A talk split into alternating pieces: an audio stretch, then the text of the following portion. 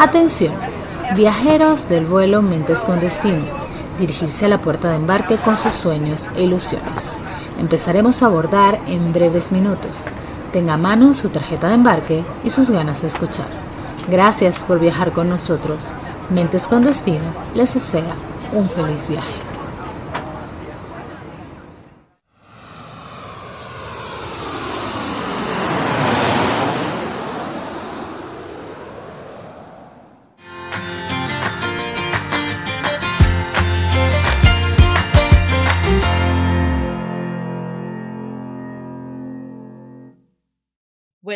Buenas, a todos mis queridos viajeros que nos acompañan en esta aventura de Mentes con Destino. En el episodio de hoy nos vamos al sur, nos vamos para Chile a conversar con un gran amigo digital virtual que hice los últimos cinco años.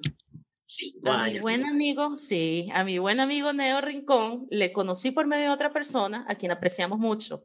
En esa oportunidad, cuando nos conectamos por primera vez, aprendí que el apoyo no tiene fronteras y que las matemáticas es parte de la magia. Y justamente gracias a esa magia, Neo ha viajado desde Venezuela a países como Panamá y Chile, participando en incontables congresos de magia, participando también en programas de televisión en los tres países donde ha vivido. Es decir, que ha regalado risas y alegrías a miles de personas. Neo es un mago grandioso, pero esto no es todo lo que él hace porque además de esto es profesor de física y matemática, es un excelente creador de contenido y además tiene un emprendimiento de bienes raíces en la ciudad de Santiago de Chile. Cierto. Así que para mí, Neo, es un privilegio poder contar con tu presencia en este podcast. No, vale, más bien gracias a ti por la invitación. Tú, tú haces esa presentación así y uno como que, ay, caramba, ahorita esta gente se, se hace una idea de que, menos mal que no me ven, porque este tipo debe ser alto, rubio, eh, con un traje de primer. no, vale, pero sí, bueno, sí, sí, de hecho sí, tal cual como lo dices, todas esas pocas cosas le he hecho, quizás algunas otras cosas más ya irán saliendo en la conversación. Ya y no, te agradezco, te agradezco mucho la invitación. Ciertamente la anécdota de cómo tú y yo nos conocimos es muy graciosa porque me acuerdo que Mike, yo publico, necesito a alguien que me ayude con algo, una programación, una cosa en Excel. Y qué bueno ella. Y tú súper agradable, me ayudaste. Yo en ese momento vi en Panamá, me acuerdo. Sí, Y me ayudaste y me hice, hiciste una cosa súper loca en Excel que me funcionó. Y eso te lo agradezco mucho. Cosa que hoy día, ya cuatro o cinco años después, correcto. ha evolucionado otras cosas bien interesantes que, que, que están en la palestra en el mundo de la magia.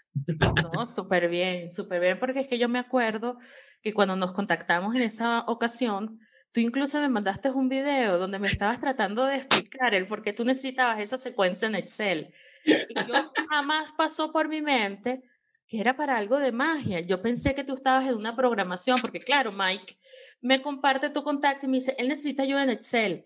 Y entonces yo digo, bueno, chévere, vamos a darle en Excel, pero tú me decías, no, es que necesito que este número termine yo. Ok, sí, eso se puede hacer, vamos a hacerlo en Excel, no hay ningún problema. Pero cuando yo te Claro. mando el primer draft, ya tú me dices, sí, está bien, pero mira lo que yo quiero. Y es cuando tú me mandas el video, yo veo, ¿y ¿qué tiene que ver una, unas barajas de cartas con el Excel? Y fue cuando Sí. aprendí que tú eras tremendo Sí, mago. Sí, mago, mago. Y en, ese, y en ese juego en particular es un principio matemático que está dentro de, de cualquier mazo de cartas mezcladas. Entonces, eso te permite hacer unos juegos de magia muy divertidos, muy fuertes. Pero yo quería entenderlo más, ¿no? La demostración Claro. matemática es demasiado complicada para mi nivel de matemática. Así que necesitaba irme hacia la parte de programación. Bueno, y ahí estuvo al, al ataque. Y de hecho, hoy, en este momento, estoy trabajando todavía con esa cuestioncita que ya, ya ¿En vamos, a ver si, vamos a ver si llegamos todavía, si llegamos a algo útil, mágico y divertido. Wow. Todavía estoy en eso, pero sí. Así que por eso te agradezco y por todas las otras veces que me has ayudado con la parte tecnológica, porque no es que sea malo para eso, es que no es lo que me apasiona. Entonces Claro. prefiero preguntar. Claro, sí. Hey, ¿cómo le quita el fondo? Hey, ¿cómo hago una cuestión en Google Form? Hey, más rápido. Hay gente que le Sí, emociona más sí, esas cosas. Bien. No, pero súper, tú sabes que siempre estamos aquí para apoyar y, y ayudar y, y eso es lo bonito de que no hay fronteras para dar ese tipo de ayuda que la gente No, necesita y sobre todo cuando están empezando, cuando están empezando a crear una idea o algo. Y eso me trae a preguntarte esto, mi querido Ujú. Neo, ¿cómo empezó tu viaje de, de hacer magia? ¿Cómo te lanzas? ¿Cómo entras tú a ese mundo? Wow, es que es, es todo un tema. La, yo soy de profesión, yo estudié en la Católica de Ciudad Guayana, ¿ok? Yo soy de Puerto Ordaz. Nací en Maracaibo, pero me crié en Puerto Ordaz. En Puerto Ordaz está la Católica, la Universidad Católica Andrés Bello, y allí estudié licenciatura en Educación, Mención Física y Matemática. De ahí es que yo sea matemático y físico. ¿Por qué? Porque a mí siempre se me ha dado enseñar. La matemática era una facilidad, pero no era una, una no, no simplemente se me da la matemática. Pero nada, mi pasión era comunicarme con la gente. No, yo no quería estar dentro de un, escritorio. Así que bueno, el punto es que comencé a estudiar matemática y física y cuando estaba ya más o menos en el último año de carrera, me acuerdo que eh, yo trabajaba ya, yo trabajo desde los 16, 17 años. Wow. Trabajo con, con planes vacacionales, ¿sabes? Lo que llaman campamentos de verano acá en Chile, campamentos, planes vacacionales. Entonces tienes que, para eso, pues tienes que saber mucho, mucho, mucho, mucho. Ya, me, me, salté un poco de temas. Oye, ingresó alguien aquí. Hola, ¿dónde está Marcela? Quiere estar, quiere estar entrando, qué raro. ¿No sabía? qué raro. Estas son las cosas que pasan cuando uno graba. Este... No hay problema, eso se edita. Eh, pero qué divertido, deberías colocarlo al final en los bloopers. Hola, Marcela. Hola. Eh, Hola ¿Y quién eres? Por aquí? Yo soy Marcela Valdeavellano. Un gusto, Marcela. ¿Qué haces por acá? Igualmente. ¿ah? ¿Qué haces por acá, Marcela? Es que me, las misioneras me dieron el link para... porque yo, oh, Marcela, entraste, entraste en un equivocado. Sí, Marcela, esta no es la reunión. Creo que marcaste mal. Igual, igual revisa otra vez, ¿sí? Sí, revisa, por favor. Ah, entonces, no sé, pero esa fue la que me dieron. sí, pero esta no es, esta es una reunión privada, Marcela. Igual te agradezco mucho, pero busca bien. vale. feliz día. Igualmente, hasta luego, Marcela. Esto está buenísimo. Esto tiene que salir. No lo vayas a quitar, Dayana, por favor. Señores, estaba contando la historia de mi vida y llegó una señora que creo que es monjita, ¿ok? Porque dijo algo de los misioneros, ¿cierto? Sí. Sí. Dijo como que, bueno, los misioneros, ven, lo que hay que hacer es que cuando te lleguen ese tipo de cosas en la vida, usted tiene que saber utilizarlas. A mí me pareció sumamente divertido. Esto vale oro, ¿oíste? Bueno.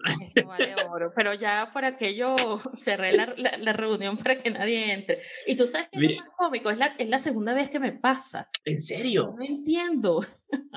Qué loco, primera vez que pasa que llega, es como que la persona que entra a un salón de clase, como que vengo a la clase de biología. No, señores, estamos en la clase de salud. O sea, como que. Sí, solo que esta, esta es la clase de magia, física y matemática. Sí. Ay, vale. Bueno, lo que te iba comentando, volviendo al tema, resulta que sí, yo estaba, pasa que empecé a hablar de miles de cosas, pero eh, yo trabajaba con niños, entonces cuando tú trabajas en planes vacacionales, tienes que saber de todo. Tienes que saber canciones, tienes que saber juegos, tienes que saber qué juegos hacer después de la comida, qué, tienes que, qué juegos hacer al principio del día. Es todo un repertorio que tú desconoces. Y hay un tipo de juegos que se llaman los juegos pasivos que son los que se hacen después que el niño come. Porque después que el niño come le pasa lo contrario que a los adultos. Los adultos nos da por dormir, a los niños les da por correr. Entonces, si corren, se vomitan. Entonces, tú tienes que hacer juegos en los cuales ellos estén tranquilos, juegos pasivos. Tienes que mantenerlos sentados. Entonces, siempre eran los mismos y yo estaba aburrido. Así que lo que hice fue me puse a estudiar. Yo dije, bueno, vamos a buscar algo que pueda ser entretenido para ellos. Y dije, bueno, la magia, yo no tengo ni idea de magia, pero vamos a investigar. Chama, y me puse a investigar magia. Yo me acuerdo que muérete que me metí en Ares, Ares. Estamos hablando de Ares. Que nos cayó la cédula. Está una locura, Ares. Ares. Y yo no tenía internet en mi casa, porque en ese momento todavía el internet era como que, oh, claro. tiene internet. Claro, o sea, claro. esa cosa que llaman internet. Yo me iba para una, un centro comercial que quedaba cerca de mi casa, con, con, y me sentaba en la, le decía al, señor de la, señor, deme por favor la computadora número 5. Y el caballero, por supuesto, yo me sentaba en la 5, descargaba Ares y colocaba trucos de magia y, ponía, y dejaba descargando, y como el internet de Venezuela es una maravilla, yo me iba a mi casa y, y al día siguiente volvía con un pendrive, ¿sí? Y regresaba y con, lo conectaba y descargaba toda la información con todos los libros que me había bajado eso y los tenía allí y después me iba por mi casa y ahí me ponía a estudiar magia y estudiar magia y estudiar magia. Y ese fue el inicio, ese fue el inicio. porque te nombré lo que, que fue, que fue eh, lo, de, lo de mi carrera? Porque eso sucedió cuando yo estaba más o menos terminando la carrera. Cuando estaba terminando la carrera, tendría yo unos 19 años, 18 años, yo dije, mira, ¿sabes qué? Eh, quiero hacer esto, quiero aprender. Y me empezó a gustar tanto, tanto que me quedé ahí, me quedé ahí. he tenido mis bajones, por supuesto, momentos en los cuales, porque este, ese es el problema del arte, ¿no? Tú la amas, pero te, es como que es una relación, no de amor y odio, creo que odio no es la palabra, ¿no? Es como que amor y desentendimiento a veces, como que tengo que alejar, porque si no, o sea, es fuerte, es fuerte. Tú sientes que no, no te sientes a veces correspondido, pero uno igual. ¿Qué, te, qué, puedes, ¿Qué podemos hacer? Es un acuerdo tácito que tú tienes con ella. Mira, vale, qué interesante eso porque yo sí recuerdo, dijiste Ares y yo me remonté también a esa época de Ares. Y literal, uno iba al cyber y le decía, dame la máquina número dos. Agarraba, descargaba Ares. yo en mi caso, ¿sabes qué descargaba? Descargaba Friends. Franks, qué bien. Oye, pero tú, tú, eras más inteligente que yo. Regresaba el día siguiente y yo le decía al, tipo del cyber, por favor, me da la máquina número dos. Y él, él me, después me agarró y me dijo, tú dejaste descargando algo. Y ahí yo tuve que echarle el cuento y decirle, sí. Y entonces él ya me dijo, es que me está cayendo mucho virus en la red. Y yo, ah, bueno, qué pena. Pero, pero Franks lo vale, señor. Él me dijo, sí, él muy amable, cuando él vio lo que yo estaba haciendo, él me introdujo al mundo del Big Torrent. Ah, claro. ¿Qué es este mundo? Yo no conocía esto y entonces ya él me enseñó de una manera más segura descargar este tipo de contenido y en esa época uno no tenía tanto acceso, ¿verdad? Entonces ya yo descargaba mis torrents, los buscaba bien y en eso, bueno, empezó a salir un poco más de plataformas donde tú podías descargar, incluso ver en línea la... Sí, no, pero escúchenlo, Centennials, eso no era tan fácil antes. antes. Eso no era como prender el celular y meterse en net. No, no, uy, no, qué difícil fue. Pero sí, por ahí fueron los inicios. Yo ahí descargaba libros. De hecho, la esos videos que yo descargaba, Daya, esos videos que yo descargaba eran de un mago llamado Tony Hassin, un mago judío eh, estadounidense que él, bueno, él sacaba esos videos para, para, eran trucos, trucos básicos, cosas básicas para fiestas, muy, muy básicos, de nivel uno. Y yo me acuerdo que yo me ponía y los hacía. Pasaron los años y en Venezuela se hizo un congreso de magia en Caracas y yo fui para Caracas y allí estaba el tipo de los videos, chama. Obviamente ya más viejito. Sí, yo me le acerqué y le pregunté de verdad, en inglés, obviamente, eh, quiero agradecerte porque gracias, no te voy a decir que gracias a ti soy mago, pero por ti fueron mis primeros inicios. Y eso, eso es invaluable, ¿sí? ¿Ya qué edad tenías tú cuando eso sucedió? No, ya tenía, estaba chamo todavía, pero no era, ya no tenía 19, tenía 22, 23. Tengo una foto con él, ¿no? Y fue, fue, fue, sí, se lo agradecí. Capaz mucha gente se lo dice, ¿no? Porque esos videos han rodado por todas partes. Son como cuatro videos largos de diferentes tipos de magia. Entonces, pero eso fue el inicio. Y ahorita, por supuesto, ya no es su trabajo lo que más me apasiona. Como suele pasar muchas veces con lo que cuando iniciamos un oficio, al principio nos seduce algo que con el, con el pasar del tiempo ya no nos seduce porque nos volvimos más personales, más auténticos, ¿no? Entonces, bueno, ya yo sé lo que, el camino que yo quiero seguir en esto. Entonces ya yo sé que no es ese camino. Mi camino en magia es otra cosa. Y, pero igual se le agradece, ¿no? Y, como todo en la vida, chama, el agradecimiento es clave, es pilar fundamental. Claro. Eso. Agradecimiento. Y, tú dijiste ahorita algo de que a veces el trabajar con el arte no es que sea una relación odio-amor, es una relación de amor-desapego o amor, no sé qué va a pasar, mm. casi que amor con hambre no dura. Claro, claro, algo así. Sí, ¿Qué, ¿qué, otras alternativas te ha tocado a ti realizar en, esta, en este viaje? En este, ¿Has tenido que cambiar de avión? ¿Has tenido que decir, no, bueno, ahorita tengo que pausar la magia y me tengo que enfocar más a otra cosa para poder justamente seguir generando claro. magia? Claro. Eh, yo, por ejemplo, en Venezuela, yo trabajaba en, como profesor de física, y, perdón, de matemáticas, de cálculo, en la católica, bueno, donde me gradué, me contrataron y me quedé ahí dando clases en ingeniería y en, y en, la carrera que yo, en la que yo me gradué. Eh, y decía, bueno, pero ya sé de esto de magia, ya se me da, voy a tratar de montar mi primer show. Show para niños, fiestas infantiles. Vale, estaba joven, yo comencé a dar clases muy joven en la universidad, 23 años, una cosa así. Y, y yo me acuerdo que, que comencé a hacer eso y la más infantil me empezó a dar plata. Claro, porque los shows infantiles nunca paran. O sea, la gente siempre cumple años. Cumpleaños. y los niños, tú das todo por tus niños. Tú quieres que yo quiero el mago neo. Bueno, el mago neo te lo traigo, lo que cueste. ¿No? Entonces, claro, comencé a trabajar y llegó un punto en el cual estaba ganando bien por eso mientras estaba dando clases. y, y, eso mezclado con la comedia que llegó después, y una oportunidad de ir a Caracas y presentarme en el Latillo, y, pero tenía que mudarme a Caracas en unos meses. eh, mezclado todo eso, dejé la educación, dejé de dar clases. Yo estoy loco. Pero claro, lo, que es la tranquilidad de vivir en tu, en tu casa, ¿me entiendes? No, ahorita en el extranjero ni por la... yo agarré y lo que hice fue, bueno, en fin, me dediqué y me fue muy bien. Y sí, claro, durante mucho tiempo la magia, en Panamá, cuando me iba a Panamá, la magia, yo hacía magia en la calle con mi esposa, en autobús, no me gustaba. Yo soy completamente sincero. Yo admiración al que le, no ni siquiera admiración, al que le gusta hacer magia callejera, que hay gente que le gusta, te felicito, dale para adelante, no es lo mío. De hecho, tú, tú en YouTube, si no me equivoco, o en tu Facebook, tienes algunos videos publicados de cuando hacías eso en Panamá. Quizás, no estoy seguro. Seguro que sí, pues yo subo todo ahí. Sí, chamo. Y pero, pero, pero era heavy. Yo me acuerdo que yo en Panamá, yo me iba con mi esposa, que mi esposa, ahorita la viste caminando por ahí atrás.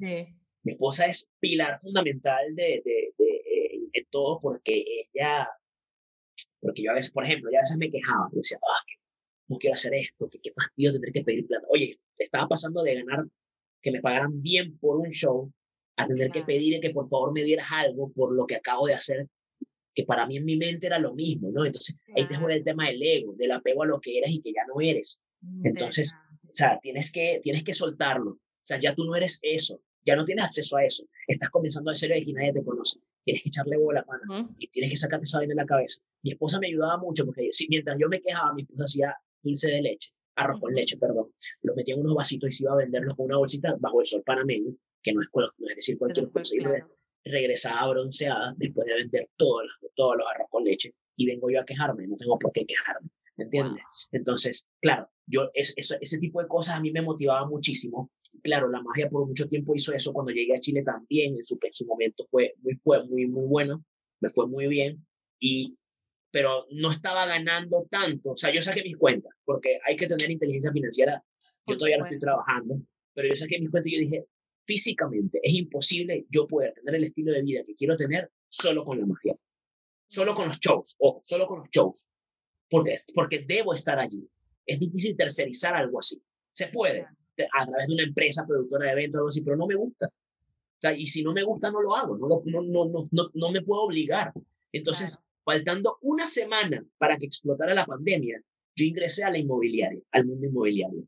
Lo ¿Eh? recuerdo. Sí, ingresé, me metí en eso, eso fue hace casi un año, fue en marzo, bueno, obviamente casi un año de la pandemia ya. Y ingresé y, y, a la semana, ¡boom!, explota la pandemia. Yo dije, Dios mío, y además que yo trabajo con RIMAX, que es internacional, por lo tanto, si yo tengo que utilizar ese nombre, yo tengo que pagarle a RIMAX mensualmente por usar ese nombre y usar todos sus beneficios chama, yo estaba que yo no sabía qué hacer. O nadie quería visitar propiedades, yo no sabía nada.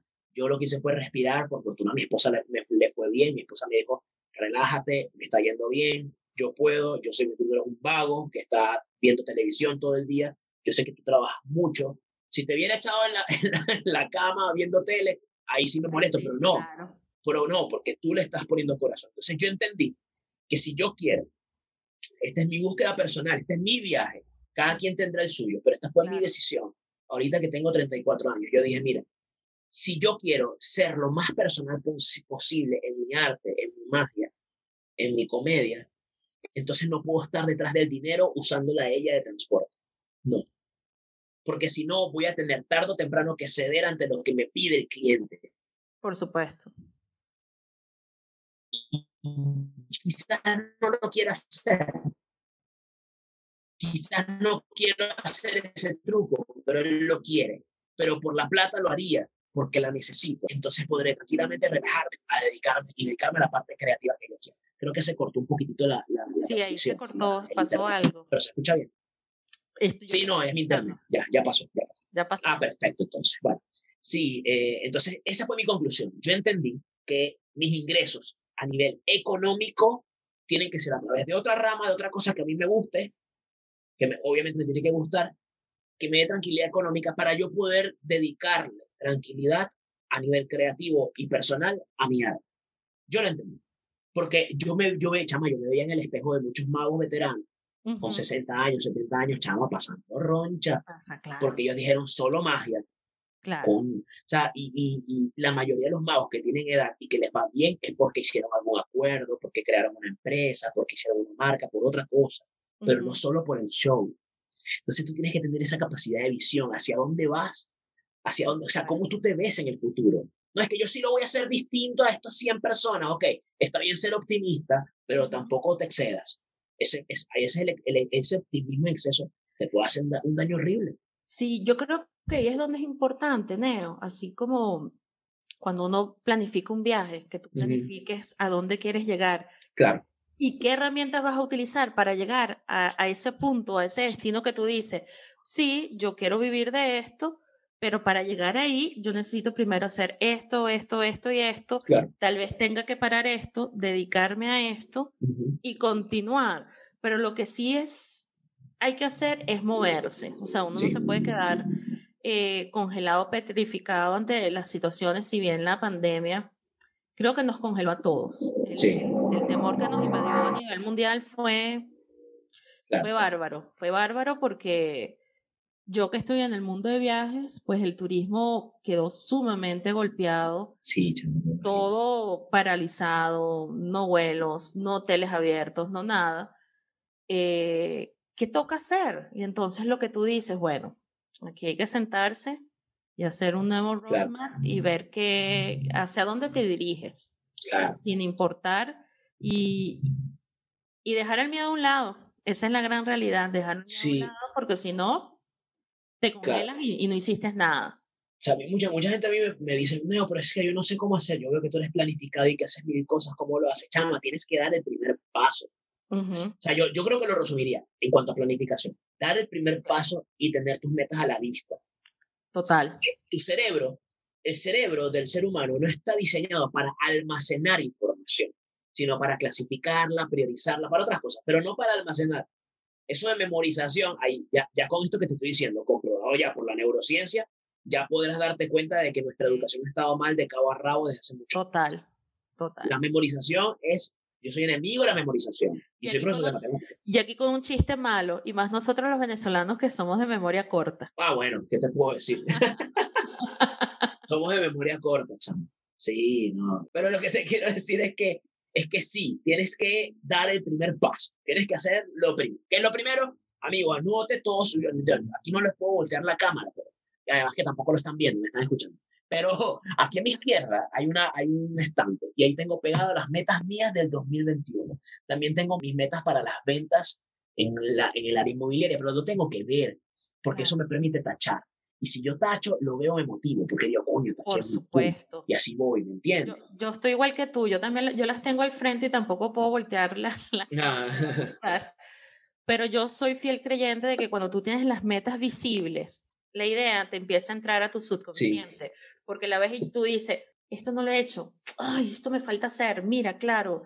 O se te van llegando ideas para una meta que parqueaste ahí, no sé cómo la voy a lograr, pero en el, en el camino la, la tengo ahí visible. Y a claro, medida que tú vas cumpliendo otras, es como es lo que tú dices, va saliendo la información como, bueno, este ya no es el foco, ya lo hice, next. Y te empiezan a, caer esa lluvia de ideas para lograr ese otro objetivo que tú te estás colocando ahí en, esa, en ese big mapa que, que uno tiene visualizando. claro, exacto. Y, y, eh, no me acuerdo y creo que yo no soy mucho de, ver- de, de ver cosas de coach cosas así. Me gusta el tema, pero a veces no me gusta la forma en la que se transmite el tema ya particular.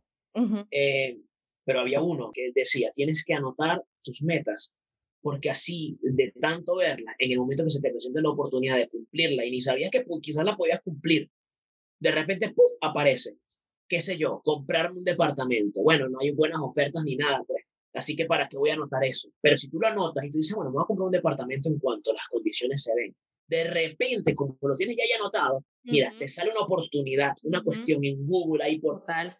que te escuchó y te sale y te dice, eh, mi se ve- departamento está los Uy, mira, pero eso, eso me sirve a mí, se adecua a mí. Total. Si no lo hubieses anotado, ni siquiera te hubieses dado cuenta de esa, de esa publicación, lo hubieses pasado de largo. No sé si me estoy explicando, porque la estás viendo. Yo creo que ese es el primer paso que tú tienes que tomar. Si tú me preguntas, volviendo al tema de lo del avión, ¿qué es lo que hice yo con mi viaje? Con mi avión? Yo lo que hice fue separarlo por partes. yo dije, yo no me voy a cambiar de avión porque yo sigo haciendo magia y me voy a morir y voy a, voy a, me voy a morir con el mazo de cartas en la mano. Pero lo que hice fue tomar el mismo avión y yo dije, ya va, vamos a hacer una remodelación. Dentro de este avión, aquí está la parte de magia, aquí está la parte de comedia y aquí está la parte de eh, inmobiliaria. ¿Qué? Y yo con esto soy muy feliz, así quiero que sea mi viaje. No quiero una sola, las quiero todas. ¿Por qué no? ¿Ah? Porque... Claro, claro. Ahí es donde uno decide agarrar esa maleta y llenarla con todas esas herramientas que has ido aprendiendo y decir, todo este conocimiento me va a servir a mí para ejecutar y hacer lo que tengo que hacer en mi viaje. Claro, exactamente. Me encanta. De verdad que me encanta mucho. Yo te admiro porque yo he visto muy de cerca, tú eres una persona muy abierta por redes sociales y tú publicas cuando sacas un podcast, cuando sacas un programa en YouTube, cuando sacas eh, tus actos de magia, cuando haces, me encanta estas animaciones que tú haces. Ah, sí. son brutales. Eh, incluso cuando empezaste en el mundo inmobiliario, también mostrando el apartamento y tengo ahora esto y hacemos esto. Eres una persona muy admirable porque no todo el mundo es arriesgado a darse a conocer. Y me incluyo ahí, porque a veces uno tiene como que cierto temor, como que, bueno, tal vez la gente no me va a aceptar como soy o lo que yo estoy mostrando o lo que estoy haciendo, pero tú no, mira, tú le das y eso aunque tú no lo creas, me ha motivado bastante porque yo vi, hace algún tiempo tú hiciste una publicación en Facebook de, no era, no era un podcast, era un, como un show en YouTube, que estás con otras dos personas y es súper cómico y a mí me encanta. Y entonces se decía, mira, este chamo, este chamo le da y, y, si le da, porque uno no puede? Y yo dije, bueno, hay, hay, que, hay que ponerlo en esa lista de esa meta y cuando toque, toca y aquí estamos. Hay que hacer lo que tú dices, hay que pasar del pensamiento a la acción porque si no ahí quedó y no se logró. Ojo, y la gente dirá, bueno, pero es que este tipo es súper espontáneo y por cómo habla, y la verdad es que no es así. O sea, no es así. Yo, yo nunca, yo no, en el colegio yo no fui el que más hablaba, el que más amigos tenía, yo era el que se sentaba adelante, ¿ok? Yo no me la pasaba, o sea, mi grupo era de los grupos más X, siempre fue así. ¿Ves? Yo no hacía deporte, yo era pésimo en los deportes me gustaban algunos, ¿no? Pero, pero... Pero mira qué interesante, pésimo en los deportes y eres maratonista. Pero es porque, pero sí, porque yo creo, yo tengo una teoría, esto no sé, vainas mías, yo tengo una teoría. Es como, yo creo que el deporte, así como cualquier otra disciplina o cualquier otro arte, es como te explico, tú no, nadie dice, a mí no me, nadie debería decir, a mí no me gusta el deporte, no. Eso, eso no, creo que eso literalmente no existe. A ti no te gustan ciertos deportes. Pueden ser la mayoría, pero puede pasar que consigues alguno que sí te gusta. Claro. Puede, puede, puede que te encante el ajedrez, eso es un deporte, ¿por qué no? Claro. Yo encontré el mío. A mí me encanta trotar. A mí me da mucha flojera, o sea, ser ese tipo de que te tiras al piso y te tienes que pues, poner una pierna para allá y tienes que estirarte. Yo siento que estoy sufriendo, no me gusta. Entonces yo prefiero trotar, porque para mí trotar es como meditar. Y yo estoy trotando y no hago otra cosa más que trotar. Mi cerebro se, se, se separa del mundo y es muy hermoso. Me sirve a mí yo creo que cada quien tiene que buscar cuál es el que a ti te gusta. Como la gente dice, a mí no me gusta leer. No, no es que no te guste leer, a ti no te gustan ciertos libros. Claro. Encuéntralo. A mí no me gustan los jugos naturales. Bueno, te puedo asegurar que habrá alguna fruta que sí te gustará. ¿Entiendes lo que te quiero decir? Yo creo que por ahí. perspectiva tan interesante esa, no lo había pensado así. Está bien interesante esa perspectiva. Sí, no sé, capaz, me, obviamente habrá alguna persona que diga, no, yo no quiero naturales de ningún tipo. Bueno, bueno, no te tomes nada, pues, pero entiendes mi punto, ¿no? Eh, eh, eh, y, y a lo que iba es que, es que con respecto al tema de la timidez, chama, yo siempre fui tímido, a mí, a mí de verdad me... La gente me está escuchando y dice, este chamo se escucha muy seguro, claro, pero porque estoy hablando con alguien con, con la cual sintonizo. Claro. Yo soy, yo soy el típico que sí, de verdad, o sea, tú puedes llegar, yo te puedo llegar a caer mal si no compaginamos porque simplemente me alejo, me quedo callado, me aburro y me pasa muchas veces. Es con poca gente con la cual yo me puedo sentir así hablando contigo, contigo, con mi esposa, con mis amigos. Mi círculo es así chiquitito. ¿Por qué? Porque si hay algo que uno también agradece y uno aprende en este mundo de la comedia, del adultez, o llámalo como tú quieras, es hacer selectivo con quien te juntas. Claro. A saber decir no. No, con esta persona, no, chao. No, no, que eres mala persona, llámame como tú quieras, pero mi prioridad soy yo, ¿ok? Sí. no, es no es egoísmo, es amor propio, cuidado, ¿ves? Entonces, yo creo que eso, yo creo que en la medida en la que tú te amas a ti mismo y dices y le pierdes el miedo al fracaso, entonces vas a poder publicar lo que te dé la gana, hacer lo que te dé la gana, obviamente respetando a los demás, ¿no? Y ya está. A, mí me pasa, o sea, me pasa todo el tiempo. Cada vez que yo voy a publicar algo, yo, Dios mío, ¿será que lo hago? Hasta que la gente, mis amigos me dicen, pero esas ideas son brutales, suéltalo. Yo, ok, yo antes subir un video haciendo stand-up a mis redes me daba miedo, porque dije, esto no le va a dar risa ni a nadie, ni a mi esposa le va a dar risa, ni a mi abuela le va a dar risa, que las abuelas le aplauden a uno cualquier cosa. Y chama, lo subí, a la gente le gusta, ¿no? Entonces, yo creo que en la medida en la que dejemos de satanizar la palabra fracaso, nosotros vamos a ser mucho más felices. Y si te, te equivocaste, ¿qué? Ni que, hubiesen, matado a un panda, o sea, no es gran cosa. Sí, tú, sabes que eso me enseñó el 2020. El 2020 me enseñó a no tenerle miedo al fracaso mm. y que todos tenemos que pasar por ahí y que para crecer y evolucionar tienes que fracasar y que no todo puede ser perfecto. En el fracaso no puede hallar la perfección. Tú no puedes ser perfecto si no has fracasado. Y, le encontré sentido. Antes yo decía, y yo no me permitía equivocarme, yo decía, es que yo no me puedo equivocar, yo no puedo fracasar, tal vez por un tema del qué dirán o por un tema de demostrarle a mi familia inclusive de que mm. yo soy una dura y de que claro. ni nada, nada me tumba. Pero el 2020 me dio una cachetada espantosa en la cara. Y dije, ¿sabes qué? Es el momento de agachar la cabeza, ser humilde, recoger los platos rotos y decir, aquí hay que continuar. Limpiarse las rodillas, sacudirse en la tierra y decir, vamos para adelante. No, fue heavy. Para mí también, yo tuve muchos vagones emocionales también. Eh, ojo, no depresión, yo no soy depresivo. Pero sí me puse triste, pues. Sí, se me puse triste. a mí me pasaba, no era por un tema de que me faltara la plata, porque, o que me faltara de comer, por ejemplo, como sé que le ha pasado a mucha gente, lamentablemente. Por fortuna tengo a mi esposa y tengo a mi familia acá, en el peor de los casos, así es que solo viviría con ellos. Y al ser más personas es mucho más fácil. Pero era por el hecho de que la cachetada fue el no sentirme productivo. Sí, total. Ese fue el golpe. Claro, el no sentirme productivo, pues eso, eso también conlleva una parte económica, que yo no me puedo comprar las vainas por mí mismo, tengo que estarle pidiendo ayuda a mi esposa constantemente o darle demasiada carga a ella. Tanto así que yo en un principio me, me pregunté, ya, tú, Neo, tú estás triste porque no estás ganando lo, lo, que tú te gustaría ganar, ¿no? Por culpa de la cosa, estás ganando prácticamente nada.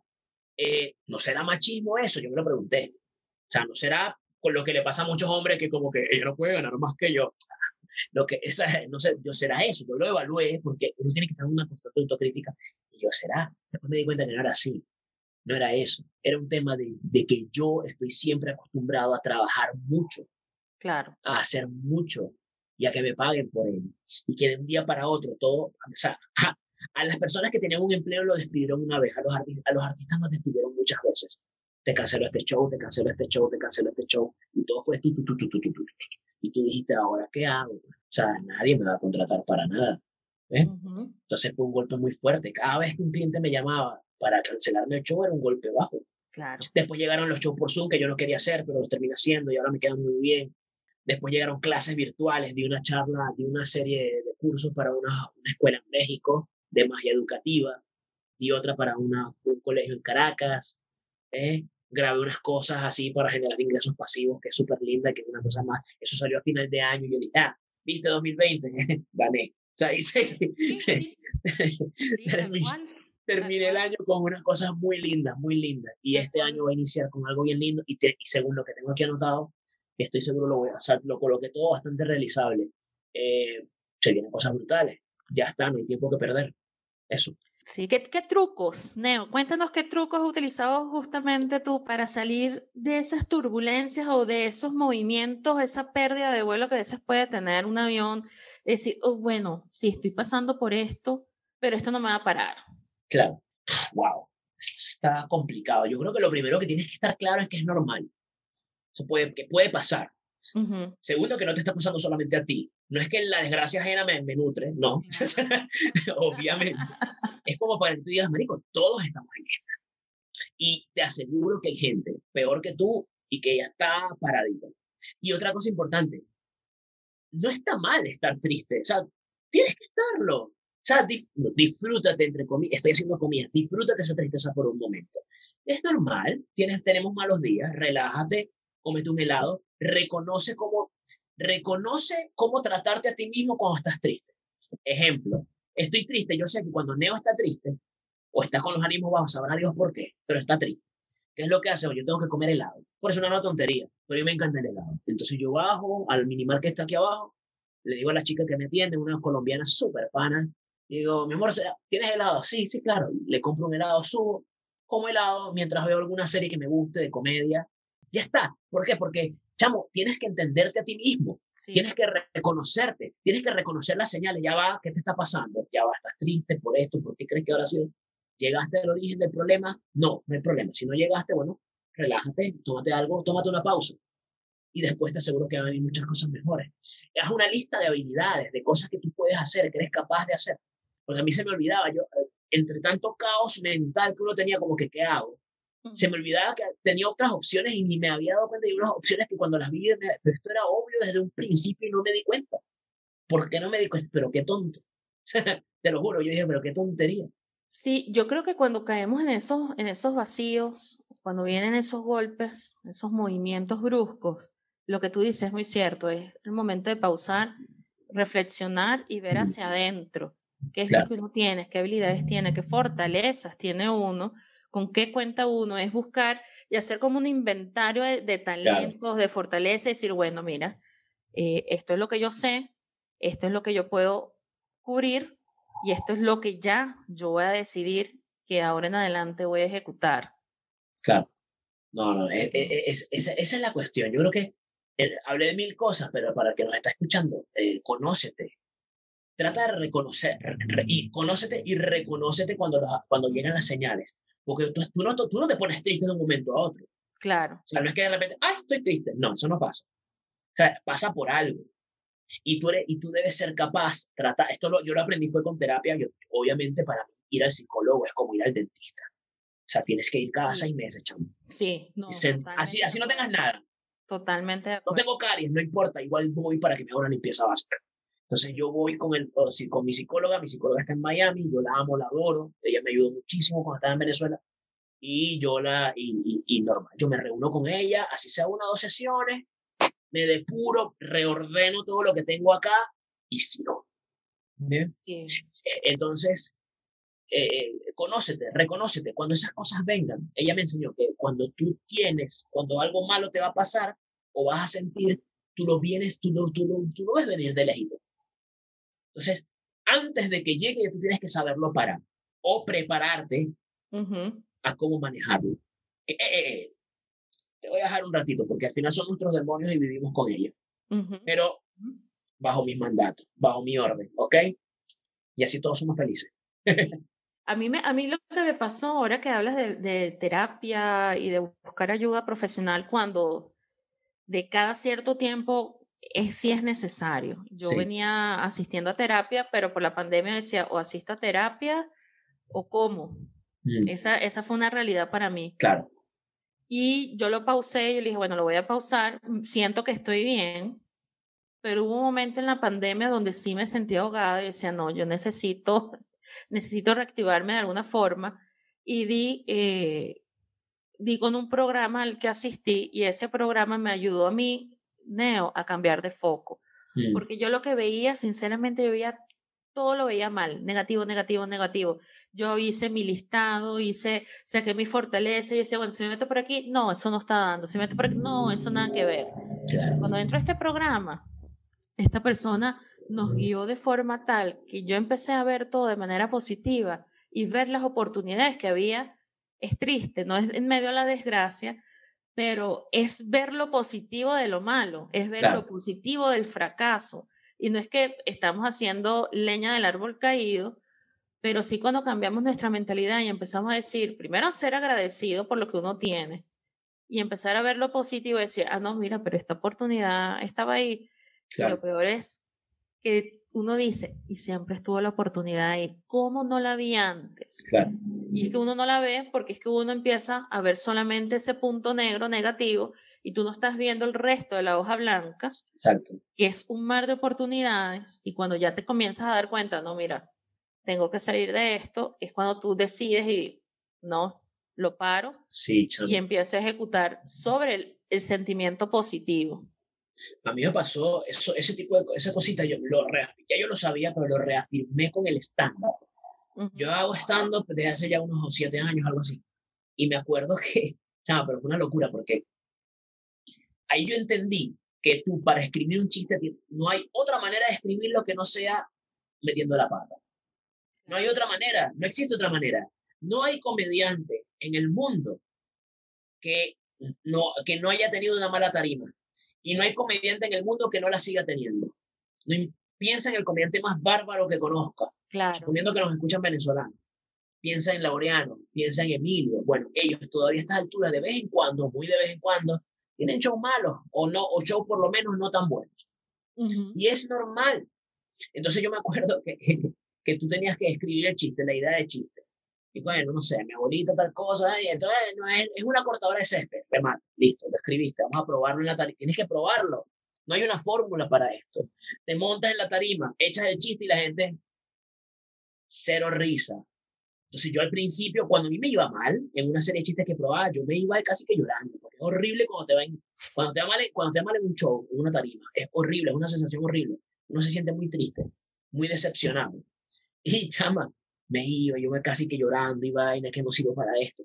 Después, tú, tú ves que un comediante tiene tiempo en esto cuando le, lo ves en una mala tarima, se baja y está con su ánimo intacto. Está con su ánimo intacto, con su libreta haciendo las debidas correcciones. A él no le importa, él, él la palabra fracaso no, lo, no, no, no, existe, ni siquiera la usan. Fracaso, no. Simplemente como que tuvo un experimento, no funcionó, corrijo, mejoro. Para el próximo vamos a ver qué tal. Coño, no funcionó. Ah, es que tengo que cambiar esta palabra. La cambio. Próximo show, lo pruebo. Y así vamos, hasta que la, rutina sale perfecta. Perfecto. cuando tú entiendes que el fracaso es tu pana, es tu compañero, créeme. O sea, lo que pasa es que nos enseñaron que el fracaso no debe existir. Entonces, cuando lo vemos, nos asustamos, pero no es así. El fracaso vive contigo y no está mal darle espacio. Que gracias a él es que tú puedes seguir subiendo. Qué aburrido es no equivocarse, pana. Sí, todo lo que apoyo todo lo que tú dices. Porque sí, lamentablemente nosotros nos enseñaron que el fracaso es malo. Y todo lo contrario, todo lo contrario. Y ojalá las futuras generaciones, la, la gente más joven, que nosotros somos jóvenes, pero mm. los que son más jóvenes que nosotros, puedan entender que el fracaso es parte de la vida y es parte esencial del éxito. Claro, es parte fundamental. Parte fundamental. Bueno, Neo, ya no queda mucho tiempo. Sí. Eh, quiero agradecerte. agradecerte por, por estar, por apoyarme. Lo agradezco mucho. No, vale. De verdad que sí. Para eso estamos acá. Yo más bien te agradezco muchísimo la invitación. Gracias por esa intro. Se agradece muchísimo. Un abrazo a la señora Marcela que ingresó. Esperemos que haya llegado bien a su reunión. Pero bueno, sea como sea, muchas gracias, de verdad. Yo siempre encantado de apoyarte, así como tú me has apoyado a mí. Eh, siempre voy a estar aquí, lo que sea, lo que necesites. Y bueno, pues me pueden seguir por las redes sociales, arroba epaleneo, el que quiera. En Instagram, eh, me pueden seguir por allí, que es por normalmente, o por Twitter también, arroba epaleneo, pero ahí Twitter es como más personal, ahí soy más. Saben que Twitter es una es puño, patada y mordisco. Ahí. Sí, en Instagram soy más como que vamos a consejos para esto. Vamos a ver un poco de magia, vamos es mucho más amigable. Sí, sí, sí. No, y que en Instagram está, la, está toda tu comunidad, de hecho. Sí, mi y todo lo que la Y todo lo que la gente quiera saber de ti está ahí justamente en Epaleneo. Claro. Eh, tienes todo guindado y tienes redireccionado muy bien. Me encanta como tú tienes eso ahí. Porque si quieres magia, por aquí. Si quieres esto, por aquí. Si quieres aquello, por allá. Entonces me encanta porque tienes ahí como un directorio digital de todo lo que tú haces de, de manera maravillosa. Ha sido difícil llegar a eso, pero sí, se ha, se ha podido. Creo que estamos en el camino. Todavía faltan unas, unas cositas que tengo que ir afinando, pero sí. Neo, mira, ya para finalizar, regálame un consejo para todos los emprendedores que nos están escuchando. Oye, eh, que cualquier emprendimiento, sea lo que sea, bien sea artístico, bien sea de una empresa, bien sea lo que sea, al principio va a ser cuesta arriba. Tú tienes que estar claro en eso. Cuando digo cuesta arriba, no es que lucha por tus sueños. Ok, sí, eso estamos claros, pero te lo digo en serio. Los primeros meses probablemente estés en números rojos. Eso es normal. Vas a estar en números rojos. No creas que vas a hacer eso ya en dos meses ya estoy ganando plata. No. Si tú estás claro en eso, en que, en que los primeros meses es una lucha y una batalla que en la cual tú vas a aprender constantemente y esa va a ser tu ganancia, si tú estás en eso vas a tener alta tolerancia a la frustración y por lo tanto tu negocio va a durar más. Concéntrate en sobrevivir al primer año. Concéntrate. Si lo logras, tú dices, puedo. Y sigue, y sigue, y sigue, y sigue. Si te gusta, sigue. No lo voy a dejar. ¿Ok? Eso. Buenísimo. Muchísimas gracias, Neo. Entonces, con tus palabras cerramos el episodio de hoy y nos vemos en la próxima semana en otro episodio más. Chao, chao. chao.